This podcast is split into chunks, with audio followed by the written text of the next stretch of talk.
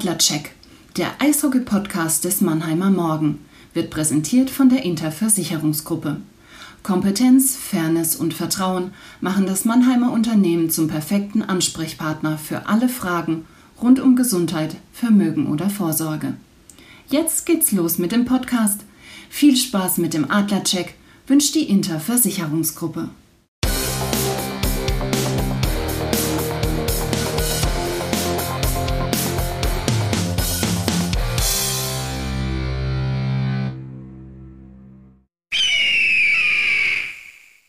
Ja. Moin Moin, liebe Eishockey-Freunde. Es gibt viel Neues von den Adlern über die Adler, über das Eishockey in Deutschland und in der ganzen Welt. Ähm, damit herzlich willkommen zum Adler-Check, dem Eishockey-Podcast des Mannheimer Morgen. Wir sind schon in der zehnten Folge und wir, das sind natürlich Christian Rotter. Moin Moin, Christian, du bist äh, zugeschaltet per Telefon? Ja, ich bin zugeschaltet äh, aus Fürth im Odenwald. Vielen Dank für die Einladung, lieber Chaco. Ähm, ja, und der zweite Part des Podcasts ist natürlich mein lieber Kollege Jan Kotula, der sich in dem Kürzel Chaco verbirgt. Servus, Chaco. Moin, ja, ich sitze hier mit der Julia, unserer lieben professionellen Aufnahmeleiterin äh, hier im Podcaststudio in der Dudenstraße. Und wie immer, wir wollen gar nicht lang zackern, sondern gehen gleich in die Vollen. Das Eröffnungsbully. Los geht das! Man kann ja schon mal durcheinander kommen mit den Wochentagen. Also meine Frau, die äh, kann da ein Lied von singen. Ja, und auch angesichts der ganz vielen Spiele, die es in der letzten Zeit gegeben hat ähm, im Eishockey und auch von den Adlern, wie gesagt, kann man da schon mal ja durcheinander kommen und was vertüdeln. Aber wir nehmen jetzt am Montag auf und kommen am Dienstag raus statt am Donnerstag. Dafür gibt es einen guten Grund, oder Christian? Ja, natürlich. Ähm, man kann sagen, Dienstag ist der neue Donnerstag. Nee, Spaß beiseite, ganz klar. Ähm, genau wie die Adler flexibel sein müssen, sich auch immer mal wieder ein bisschen auf den Gegner anpassen, haben wir uns gedacht, es bringt ja nichts, äh, wenn wir am Donnerstag mit dem nächsten Podcast rauskommen. Äh, erstens könnte es sein, dass ähm, die Adler am Donnerstag ja schon eine Runde weiterziehen oder ähm, es steht 1-1 oder Worst Case, die Adler scheiden am Donnerstag sogar aus, wenn sie die zwei Spiele gegen Straubing verlieren. Äh, dementsprechend haben wir gesagt, nein, wir müssen zum Playoff-Start natürlich rauskommen. Wir wollen euch, äh, liebe Fans, ein bisschen mitnehmen, ein bisschen was über den Gegner, den Viertelfinalgegner, die Straubing Tigers erzählen. Und dementsprechend dadurch, dass es ja wirklich Schlag auf Schlag geht. Am Sonntag war das letzte Hauptrundenspiel, das 4 zu 2 gegen Krefeld. Jetzt am Dienstag geht's los mit Viertelfinale Nummer 1 gegen Straubing. Und klar, da gab es eigentlich gar keine andere Wahl, als den Podcast schon am Dienstag rauszubringen. Ja, und auch da, um in die Zukunft schauen zu können, lasst uns noch ein bisschen zurückblicken. Backcheck.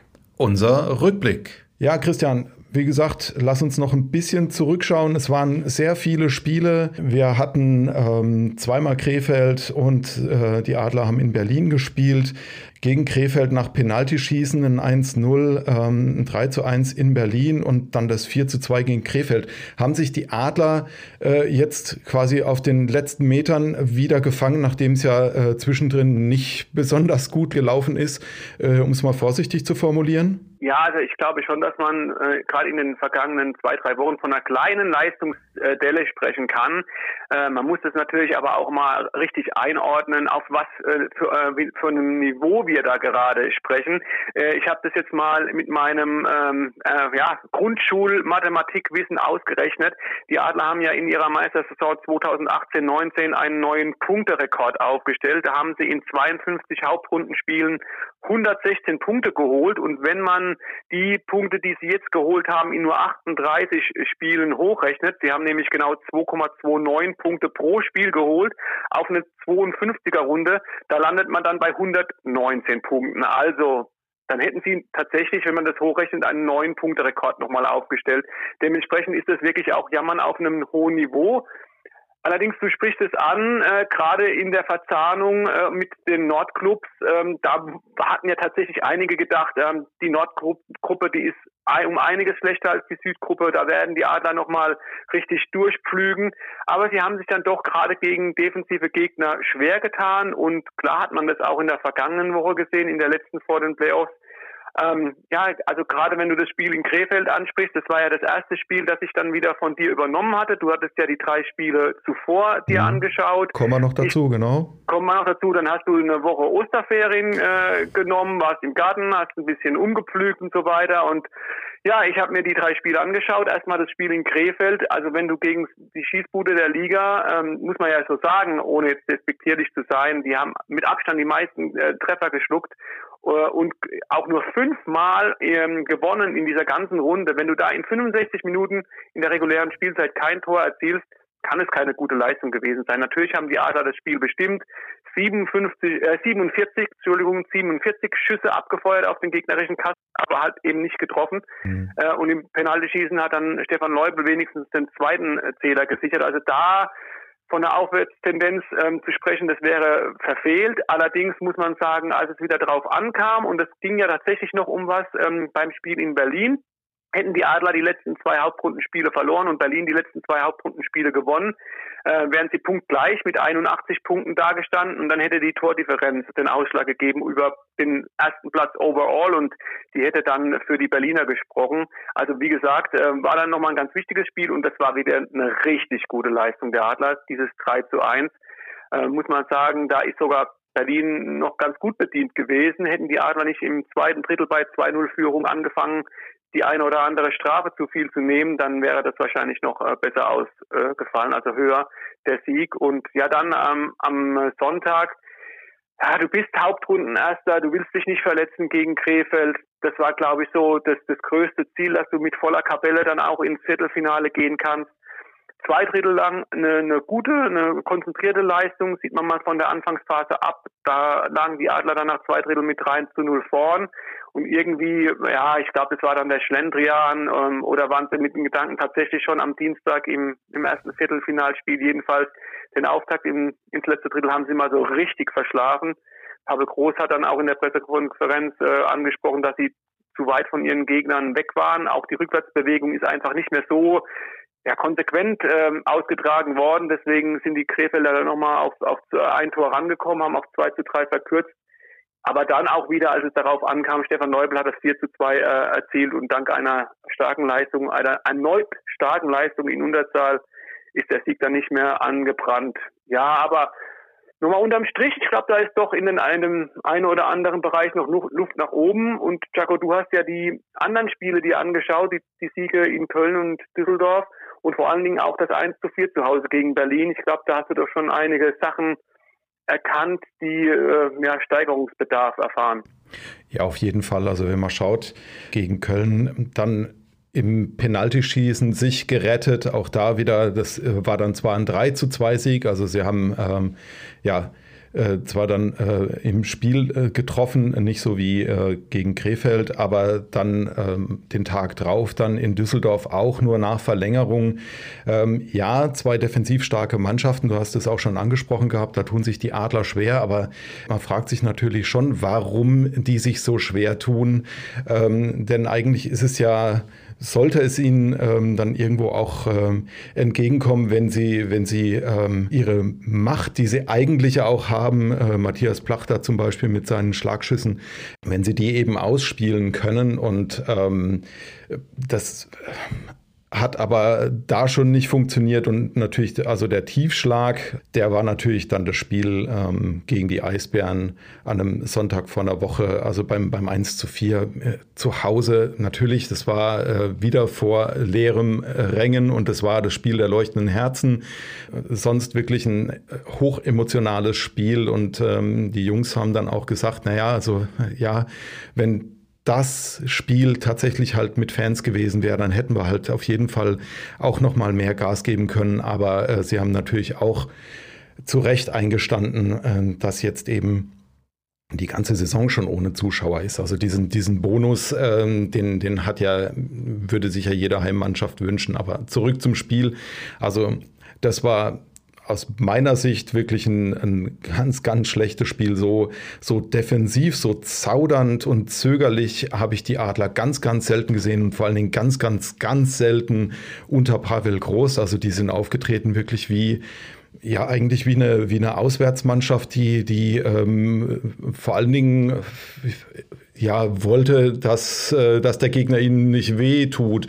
Also äh, nach vorne ging nicht so besonders viel. Die Eisbären haben sehr, sehr aggressiv vorgecheckt. Also eigentlich alles Sachen, ähm, die man von den Adlern auch äh, ja, hätte erwarten können, auch um eben ähm, so einen Statement-Sieg. Wir hatten es in dieser Saison schon ein paar Mal darüber, auch gerade gegen München ja, ähm, dass man eben so einen Statement-Sieg da nochmal setzen kann, Zeichen setzen kann und äh, also das ist komplett nach hinten losgegangen. Ähm, ja, Pavel Groß war in der, in der Pressekonferenz, war so bedient, also er, ja, wer, wer das vielleicht auch verfolgt hat, beziehungsweise die Berichterstattung. Also er hat die Bereitschaft der ganzen Mannschaft, die Bereitschaft äh, abgesprochen, bis auf äh, Dennis Endras im Tor. Da hat er gesagt, also wenn Dennis nicht gewesen wäre, dann, dann hätte es äh, schon im ersten Drittel quasi 1 zu 5 gestanden.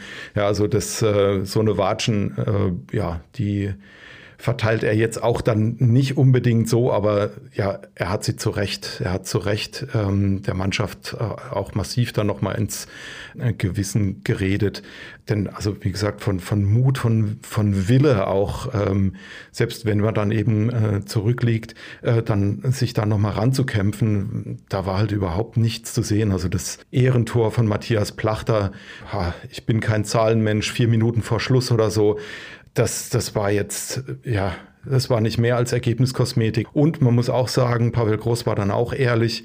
Ähm, er hat dann ähm, eben auch gesagt, also der vierte Treffer, da hat er ähm, Endras rausgenommen, äh, weil es eben eine Strafe gegen die Eisbären gab und er wollte da dann wirklich ein Zeichen auch setzen und wollte sagen, so Jungs, jetzt habt ihr äh, wirklich Luft und könnt ähm, mit äh, ja eigentlich dann zwei Mann mehr äh, richtig Gas geben und könnt hier noch was bewegen. Aber auch, äh, auch das äh, hat nicht geklappt, sondern äh, es ist tatsächlich dann eben der, der Puck dann ins leere Tor. Wir haben ja schon dann beim Erklärbär ähm, das Empty Net Goal erwähnt und erklärt.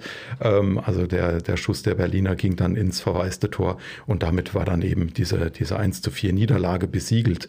Und das war halt tatsächlich, da hat sich die Mannschaft eine Auszeit zur, zur Unzeit genommen. Und zu einem Zeitpunkt auch noch, ähm, wo alle Spieler soweit fit waren, wo also wirklich äh, Pavel Gross äh, auch ja alle zur Verfügung hatte. Ich hoffe, dass das wirklich so ein Ausrutscher äh, war. Und äh, Pavel hat auch gesagt, das war quasi der, der Wake-up-Call, der Weckruf zur, zur rechten Zeit. Und ähm, du hast ja dann auch erwähnt, also das 3 zu 1 dann in Berlin, äh, da hat die Mannschaft dann ja tatsächlich auch wieder bewiesen, ähm, dass sie ja zumindest zum Teil verstanden hat. Ja, ähm, was man natürlich da auf jeden Fall in dieser ganzen Verzahlungsrunde gesehen hat, ähm, das hat auch ähm, übrigens Stefan Leubel am Sonntag nach dem 4 zu 2 gegen Krefeld nochmal gesagt, dass man sich doch mit dem Tore-Schießen der kompletten Verzahnungsrunde ein bisschen schwer getan hat. Und er hat nach dem 4 zu 2 gesagt, dass ähm, mit diesen vier Toren, mit diesen vier erzielten Toren nochmal Selbstvertrauen getankt wurde. Und ich glaube, das ist auch ähm, eine wichtige Sache gewesen. Äh, ich meine, du hast angesprochen, dieses eine Tor gegen Berlin, das war ja schon, da war das Spiel schon entschieden. Dann schießt du in Krefeld kein Tor nach in 65 Minuten. Ich glaube, es war wichtig für die Köpfe, für die Adler, dass du dann drei Tore in Berlin schießt und vier Tore dann gegen Krefeld. Und ich denke auch, das ist eine wichtige Sache, wenn wir jetzt überleiten zur nächsten Rubrik. Mhm. Ähm, das muss besser werden, um in den Playoffs ähm, erfolgreich zu sein. Vorcheck. Unser Ausblick. Ja, Christian, dann lass uns tatsächlich, nachdem wir die Analyse betrieben haben, die ja tatsächlich eben auch wichtig ist, nur wenn man auch weiß, an was man arbeiten muss, äh, und wie gesagt, da hat die Mannschaft ja dem Trainerstab Pavel Groß und Mike Pellegrims einiges äh, ja dann tatsächlich auch an Anschauungsmaterial geliefert, was die beiden dann auch wieder umsetzen werden, mit Sicherheit.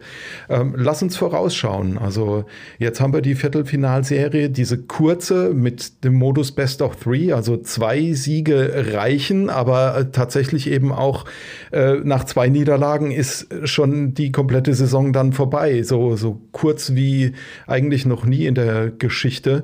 Lass uns vorausschauen auf, auf äh, diese Viertelfinalserie gegen Straubing. Woran ja, wird man äh, am, am schnellsten arbeiten müssen? Du hast das Tore-Schießen schon angesprochen, aber auf was müssen sich die Adler bei den Tigers äh, einstellen?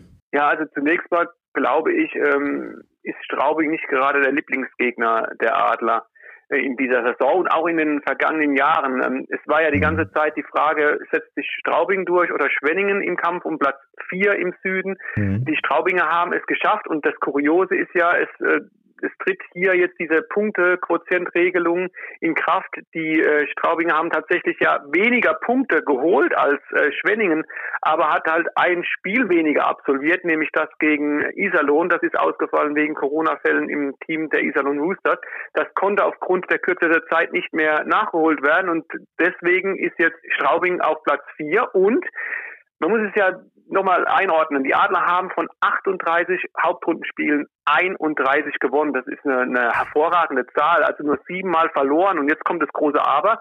Von diesen sieben Spielen haben sie tatsächlich zweimal gegen Straubing verloren, nämlich zwei Partien in Straubing. Und auch in den vergangenen Jahren war Straubing eigentlich nie ein gutes Pflaster äh, für die für, die Mannschaft von Pavel Groß oder auch seiner Vorgänger. Also da haben sie sich immer am Pulverturm sehr schwer getan. Und dementsprechend ist es ein Gegner, den die Adler nicht auf die leichte Schulter nehmen dürfen. Das wird aber auch nie eine Mannschaft von äh, Pavel Groß machen. Aber es müssen natürlich auch die Kleinigkeiten stimmen. Stefan Neubel hat gesagt, und ich denke, da hat einen ganz wichtigen Satz gesagt, in so einer kurzen Serie wird jeder Fehler noch viel mehr bestraft. Also du mhm. kannst dir jetzt einfach nicht erlauben, irgendwo mal zu patzen, mal äh, zu nachlässig nach hinten zu laufen, mal den Gegner nicht ähm, vom Tor auch mal abzuräumen oder große Chancen auszulassen. Also es ist einfach viel zu kurz, um Fehler zu akzeptieren. Dementsprechend muss man in so einer kurzen Serie von Anfang an Vollgas geben und konsequent spielen. Das haben die Adler doch in dem, dem ein oder anderen Spiel nicht äh, beherzigt und ich bin trotzdem guter Dinge, dass dann, wenn es darauf ankommt, die, die Mannschaft darauf reagieren kann und äh, wenn man jetzt einfach mal ähm, die, die, das Line-up sich anschaut, ich habe gestern nach der Pressekonferenz gab es nochmal die Möglichkeit, kurz mit äh, Pavel Groß ähm, in einer kleinen Runde zu sprechen. Und da haben wir auch nochmal nachgefragt, wie es denn aussieht mit Jonas Lechtivori und äh, Taylor Lear, mhm. die zuletzt gefehlt haben. Und ähm, da hat Pavel äh, Groß quasi schon in den äh, Playoff-Modus umgeschaltet. Ähm, er wird äh, künftig jetzt in den Playoffs zu Personalien nichts mehr sagen. Ähm, das bedeutet, er will auch dem Gegner ja keine Auskunft geben, wer denn fehlt, wer vielleicht zurückkehrt ähm, und dementsprechend oder wer angeschlagen heißt, ist, ne? das kommt ja auch. Genau. Ne? Mhm. Beide sind angeschlagen.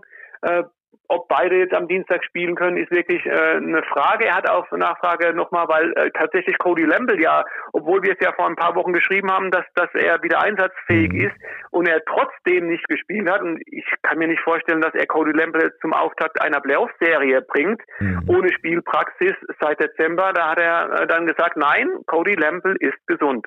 Mhm. Und wenn man sich dann den Kader anschaut, du hast das äh, eben angesprochen, ähm, jetzt äh, gestern gegen Krefeld, wie gesagt, saßen äh, Cody Lample und Felix Schütz, der Stürmer, auf der Tribüne ohne Einsatz, obwohl beide fit sind und angeschlagen haben gefehlt Lechtivori und Leia.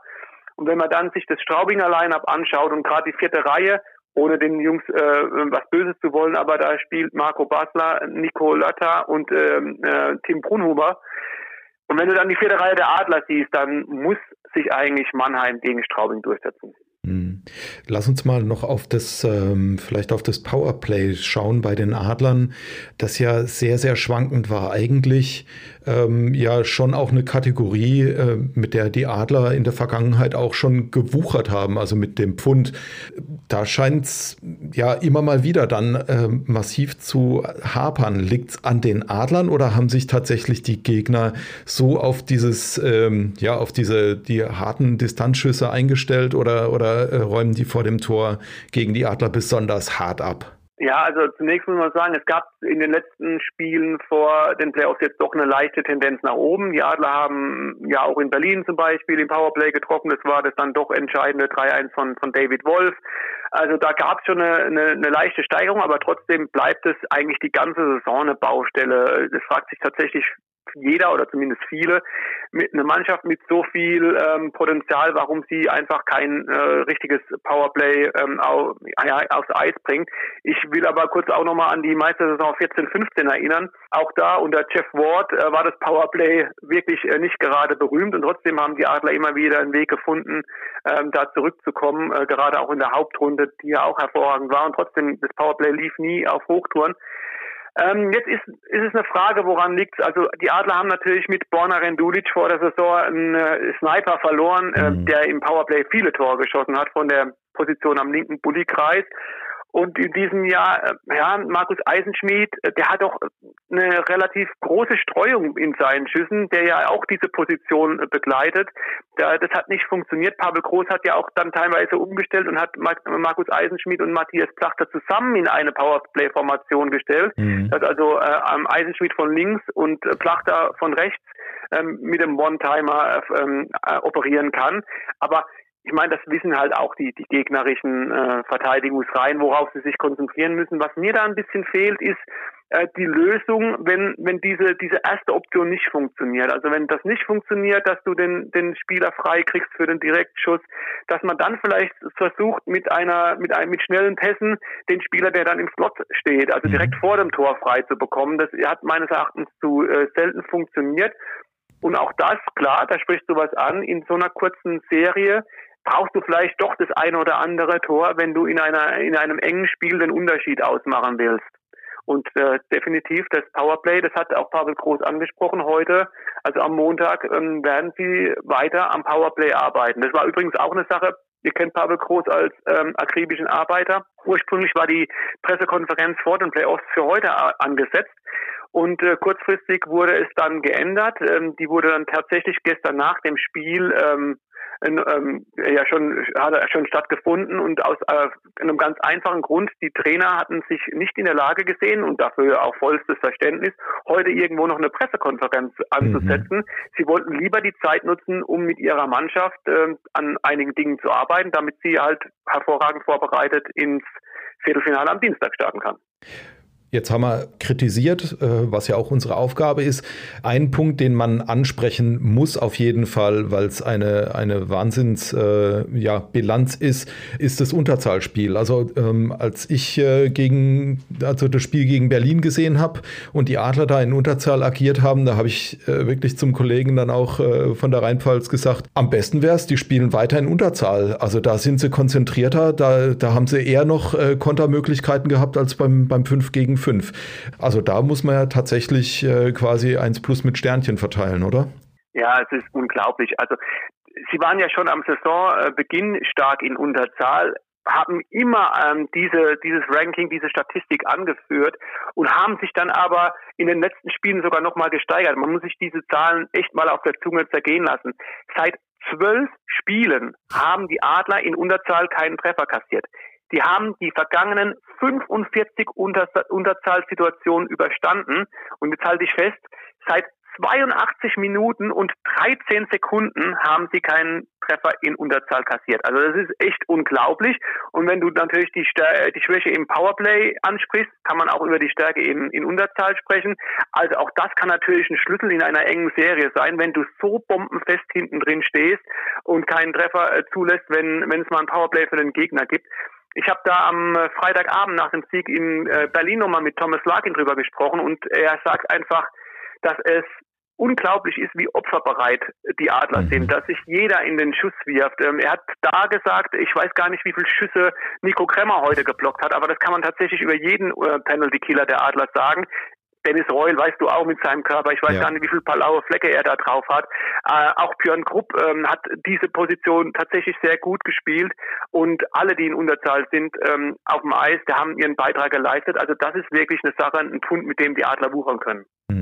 Christian, lass uns noch mal kurz bei den Strafen bleiben. Also ohne Strafen ähm, ist ein Spiel fade und ohne, ohne Fehler und äh, Strafen sind ja Fehler, ohne Fehler würden ja auch keine Tore passieren. Aber da waren jetzt immer wieder auch Strafen dabei, wo du sagst, die waren einfach nicht clever. Jetzt ist, sind die Adler ja aber eine Mannschaft wirklich, da sind sehr viele Führungsspieler drin die, die sich jetzt aber nicht eben in den Vordergrund spielen, aber sie müssten die Erfahrung haben, dass in bestimmten Situationen es halt sinnvoller wäre, tatsächlich dann irgendwie mal die Klappe zu halten oder äh, ja, vielleicht dann auch mal den, den Schläger wegzuziehen oder die, die Emotionen im Griff ähm, halten. Täuscht mich der Eindruck oder äh, hast du das äh, auch so verfolgt? Also die Klappe halten. Ich wüsste jetzt nicht, dass die Adler äh, zuletzt eine, eine Disziplinarstrafe gekriegt haben, weil, weil sie irgendwie gemeckert haben. Also diesen Eindruck kann ich jetzt nicht bestätigen. Den anderen auf jeden Fall schon. Ähm, gerade auch gegen Krefeld. Du, du, du diktierst das Spiel gegen Krefeld und kassierst dann äh, im letzten Drittel so viele Strafen. Ich habe dann Pavel Groß nach dem Spiel gefragt, ob er darüber mit der Mannschaft nochmal reden wird. Und im typischen Pavel-Style hat er dann geantwortet, das habe ich schon.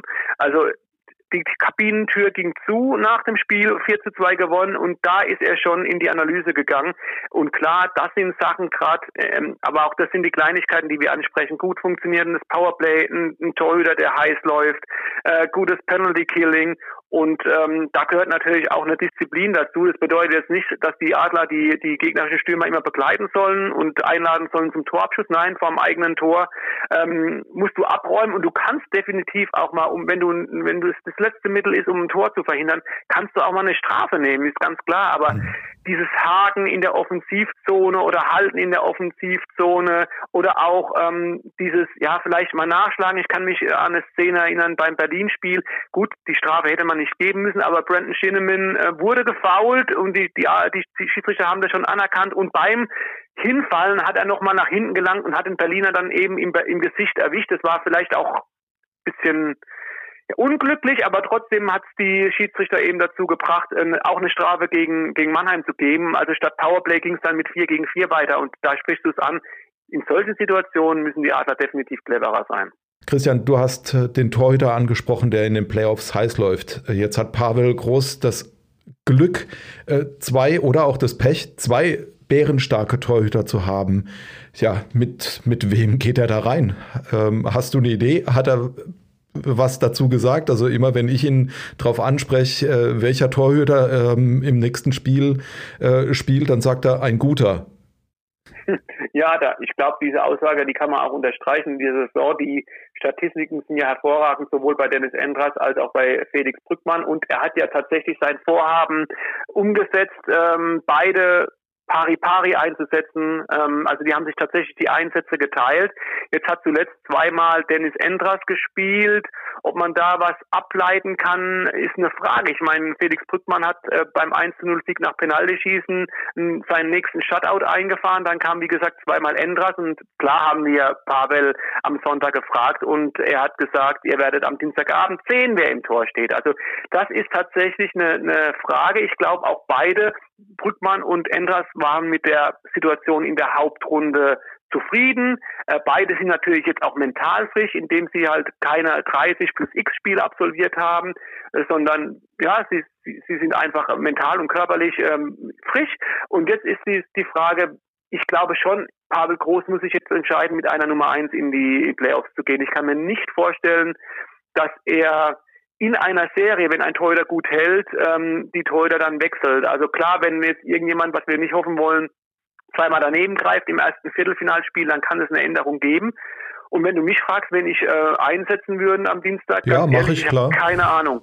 ich habe echt keine Ahnung, weil beide äh, haben überzeugt. Ich finde, ähm, Dennis Endras ist so ein bisschen der spektakulärere Torhüter. Der holt auch mal äh, einen Puck raus, ähm, wo du denkst, der schlägt jetzt gleich ein. Ähm, Felix Brückmann hat so die etwas von seinem ganzen äh, teurer Spiel, die, die ruhigere mhm. Ausstrahlung, äh, macht viel mit seinem Stellungsspiel. Äh, es ist auch vielleicht, gucken sich jetzt die, die, die ähm, Trainer an, wie, wer hat gegen Straubing jetzt erstmal die besseren Leistungen gebracht, wer liegt vielleicht, äh, wem, wem liegt der Gegner besser und vielleicht, das könnte ich mir zu, wiederum vorstellen, dass man dann zwischen den Serien vielleicht switcht, wobei, klar, wenn jetzt Felix Brückmann oder Dennis Endras zwei Shutout-Siege im Viertelfinale ähm, feiert, dann werden, wird da kein Wechsel vorkommen. Aber ich kann mir schon vorstellen, vielleicht diese erste Entscheidung, wer jetzt am Dienstag im Tor steht, machen sie davon abhängig, wer gegen Straubing ähm, besser gespielt hat. Mhm. Okay, ja, wie gesagt, dann müssen wir tatsächlich, wir alle, äh, die an den Adlern interessiert sind, abwarten und auf den Dienstag schauen. Crosscheck. Wir spielen Erklärbär. Ja, Chaco, ähm, wir starten jetzt am Dienstag in die Playoffs. Wir haben es ja jetzt ausführlich schon erwähnt.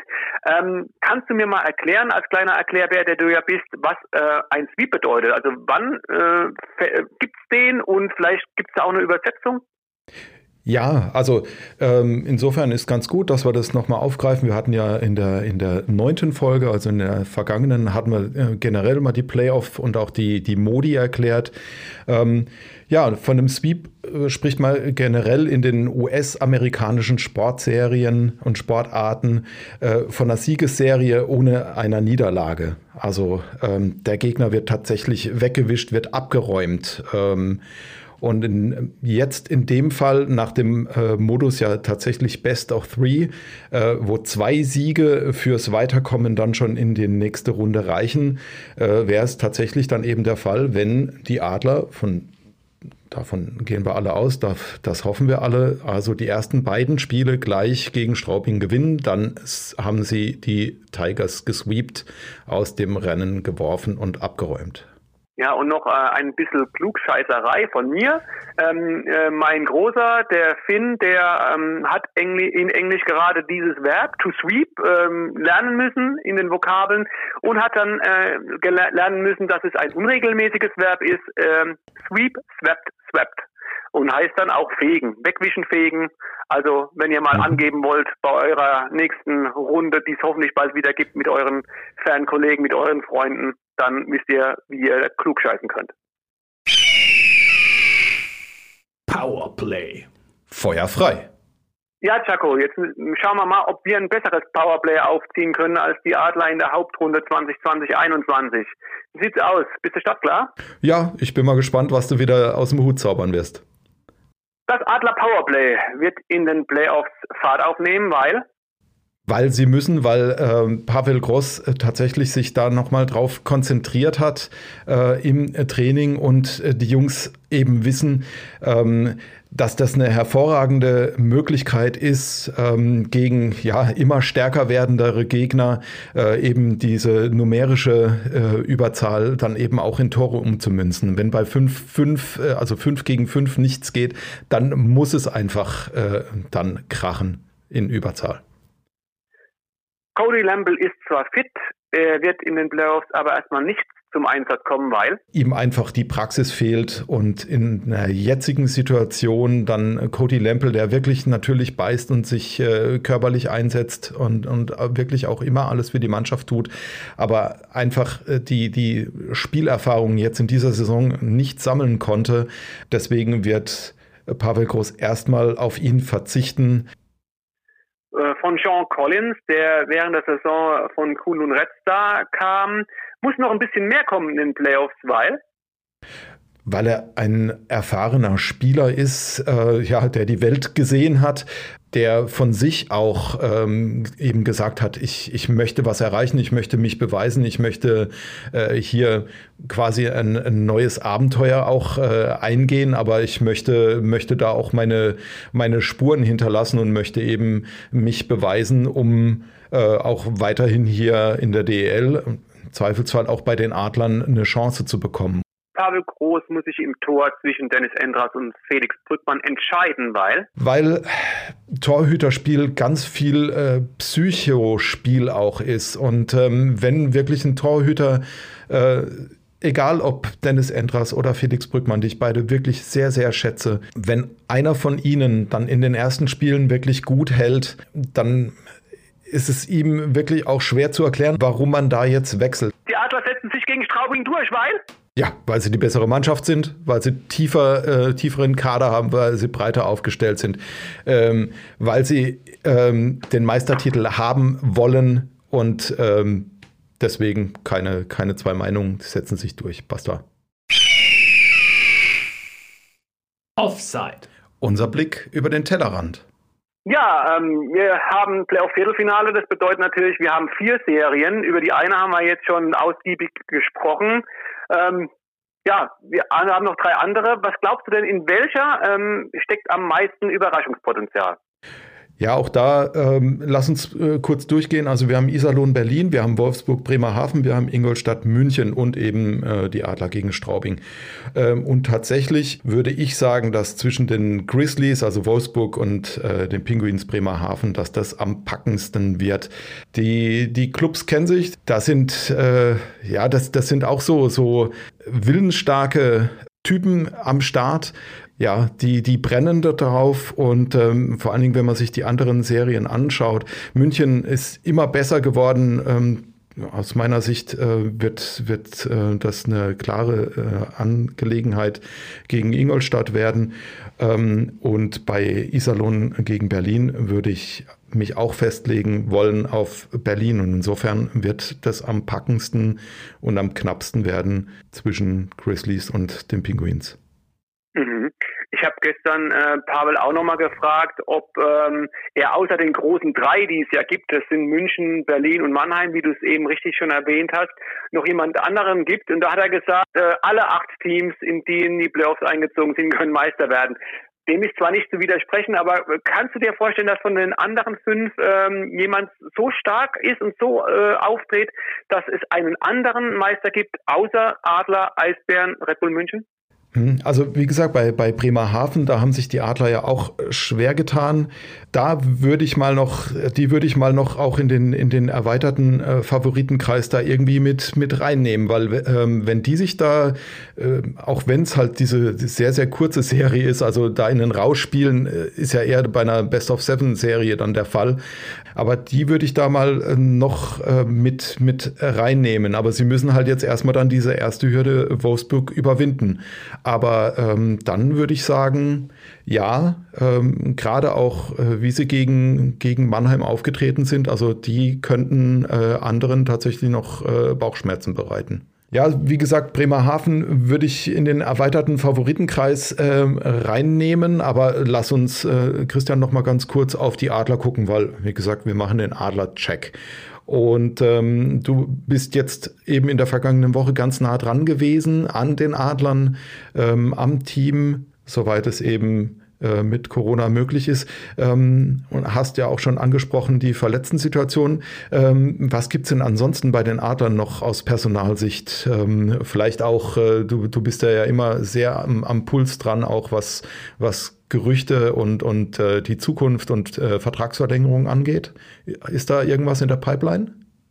Ja, also wir haben ja ähm, in der vergangenen Woche, äh, Woche ähm, ja auch in Zusammenarbeit mit den Wolfsburger Nachrichten äh, ist aufgeploppt, dass Björn Grupp mit seiner Situation in Mannheim relativ unzufrieden ist. Zumindest kann man, man kann es ja auch verstehen, ähm, wenn wenn es zuletzt äh, die Frage aufkam, wer wer in der Verteidigung sitzt, da hat es halt doch ähm, oft ihn erwischt. Und äh, es laufen zumindest, das sind unsere Informationen, wie gesagt, die Wolfsburger Nachrichten haben die gleichen Informationen, dass Björn Grupp zumindest äh, mit den Grizzlies ähm, äh, redet, ob er eventuell, obwohl sein Vertrag auch nächstes Jahr in Mannheim noch läuft, äh, dass man sich da einigt und er dann ähm, nach Wolfsburg zurückkehrt. Da kam er ja ähm, dann im Jahr 2019 auch her und er ist da auch familiär verbandelt ähm, äh, und kennt halt jeden. Er hat dort eine, eine, erfolgreiche Zeit erlebt, also das würde schon auch passen.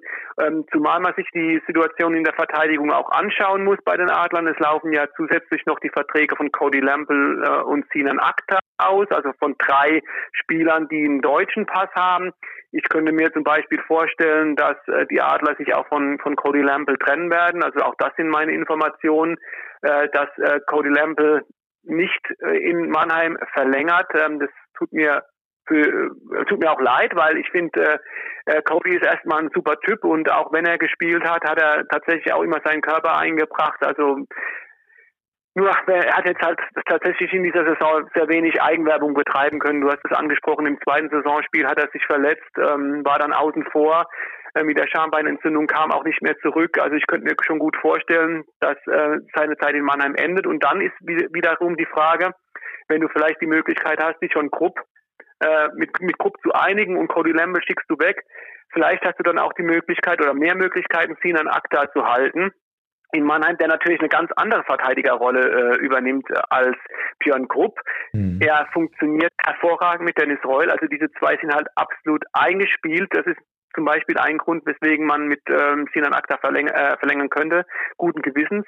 Und er hat jetzt auch, als Jonas Le Lechtivori ausgefallen ist, seine Position im Powerplay übernommen. Also er ist von seiner Art und Weise flexibler einsetzbar als Björn Grupp, der was ich finde, ein zweites Jahr in Mannheim gespielt hat, das besser war als sein erstes in Mannheim. Da hat er sich doch ordentlich bei einem großen Club wie den Adlern sehr schwer getan. Und dann ist natürlich die Frage, wenn man sich von Björn Krupp äh, verabschiedet, ob man eben die Verteidigung auch so ein kleines bisschen verjüngt. Es mhm. fiel ja immer mal wieder der Name Lukas Kelple. Es ist ein gebürtiger Mannheimer, der jetzt äh, auf dem College äh, spielt in, in den USA. Ähm, wir hatten ihn vor ein paar Wochen auch äh, zu einem Gespräch. Da hat er noch gesagt, dass er natürlich versucht, erstmal in Nordamerika Fuß zu fassen. Also ob das jetzt tatsächlich für nächste Saison in Mannheim schon was wird, sei mal dahingestellt. Aber er ist ein gebürtiger Mannheim, er Mannheimer, er ist ein ehemaliger Jungadler, hat äh, so, äh, sogar die Jungadler als Kapitän aufs Eis geführt das würde natürlich so ein bisschen passen und man hätte so ein bisschen Frei, äh, Freiraum, Flexibilität in der Verteidigung. Und das andere, was du bestimmt auch angesprochen hast, ist natürlich die Sache mit Yannick Valenti.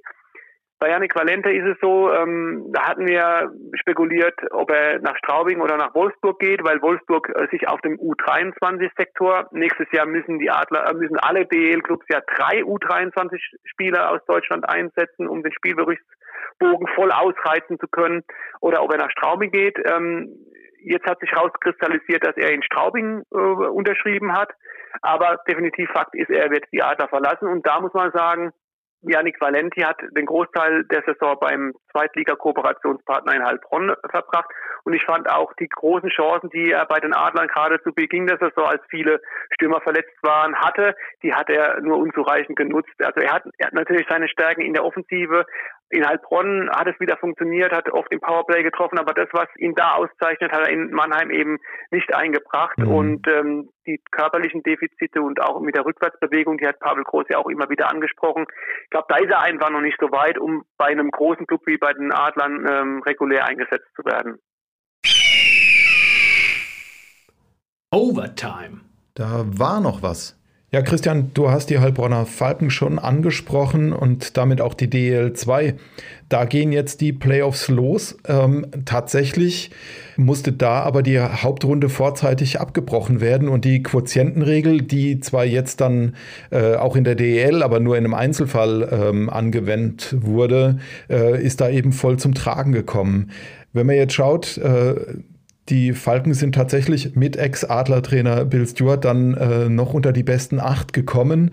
Äh, das hat ja auch am Anfang äh, der Saison oder zwischendrin ganz, ganz schlecht ausgesehen. Aber was glaubst du denn, wie, wie wichtig ist denn diese Meisterschaft ähm, in der DEL 2 äh, in diesem Jahr? Weil ja dann im Hinterkopf äh, auch der, der mögliche Aufstieg äh, in die DEL steht.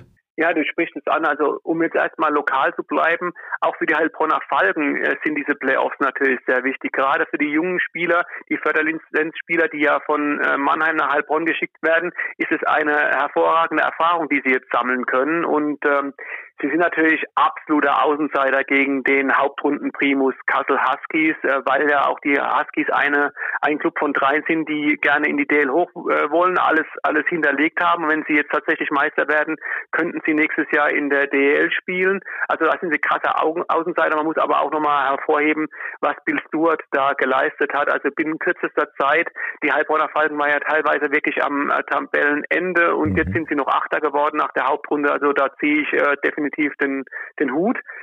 Aber du hast die andere Sache angesprochen, die andere Kiste, die vielleicht noch ein kleines bisschen äh, wichtiger ist. Also tatsächlich spielen die Zweitligisten in diesem Jahr seit vielen, vielen Jahren nicht mehr, mehr nur in den Playoffs um die goldene Ananas, um den Meistertitel in der DL2, sondern äh, sie spielen tatsächlich, und das trifft für die Clubs aus Bietigheim, Kassel und Frankfurt zu, um den Aufstieg in die DEL. In der DEL wurde ja der Abstieg ausgesetzt. Das bedeutet, wenn einer dieser drei Mannschaften aufsteigt, also Meister wird und auch äh, die ganzen Lizenzfragen geklärt sind, würden wir Stand jetzt in eine DEL-Saison 2021, 2022 starten mit 15 Teams. Äh, wie gesagt, keiner steigt ab, aber dafür steigt einer auf und dementsprechend werden bestimmt auch viele DEL-Clubs, Manager, Trainer, ähm, die DEL-2-Playoffs im Blick haben. Ja, vielen Dank, Christian, für den Überblick. Und da, äh, das ist ja genau das eben über den Tellerrand schauen und, und äh, außenrum gucken, natürlich auch mit der Adlerbrille. Das war's für dieses Mal. Wie gesagt, immerhin schon die zehnte Folge des Adlerchecks. Wir würden uns freuen, wenn ihr uns ein Like da lasst äh, bei Spotify, Apple Podcast oder dieser.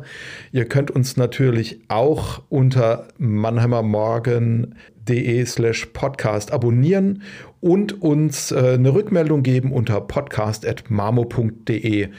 Ja, und wer noch nicht genügend auf die Ohren bekommen hat, äh, die Kollegen Alex Müller und Thorsten Hof kümmern sich um den SV Waldhof Mannheim in der dritten Fußballliga mit ihrem Buwegebabbel. Auch da sehr, sehr gerne reinhören. Äh, wir freuen uns, äh, wenn ihr dem Mannheimer Morgen und den Podcasts treu seid und treu bleibt. Macht's gut, passt auf euch auf. Ja, ciao, ciao. Ja, auch von mir hat wieder Spaß gemacht mit dir, Chaco. Ich hoffe, ihr seid jetzt einigermaßen gut vorbereitet auf die Playoffs. Und ähm, ja, bleibt gesund und haltet euch munter.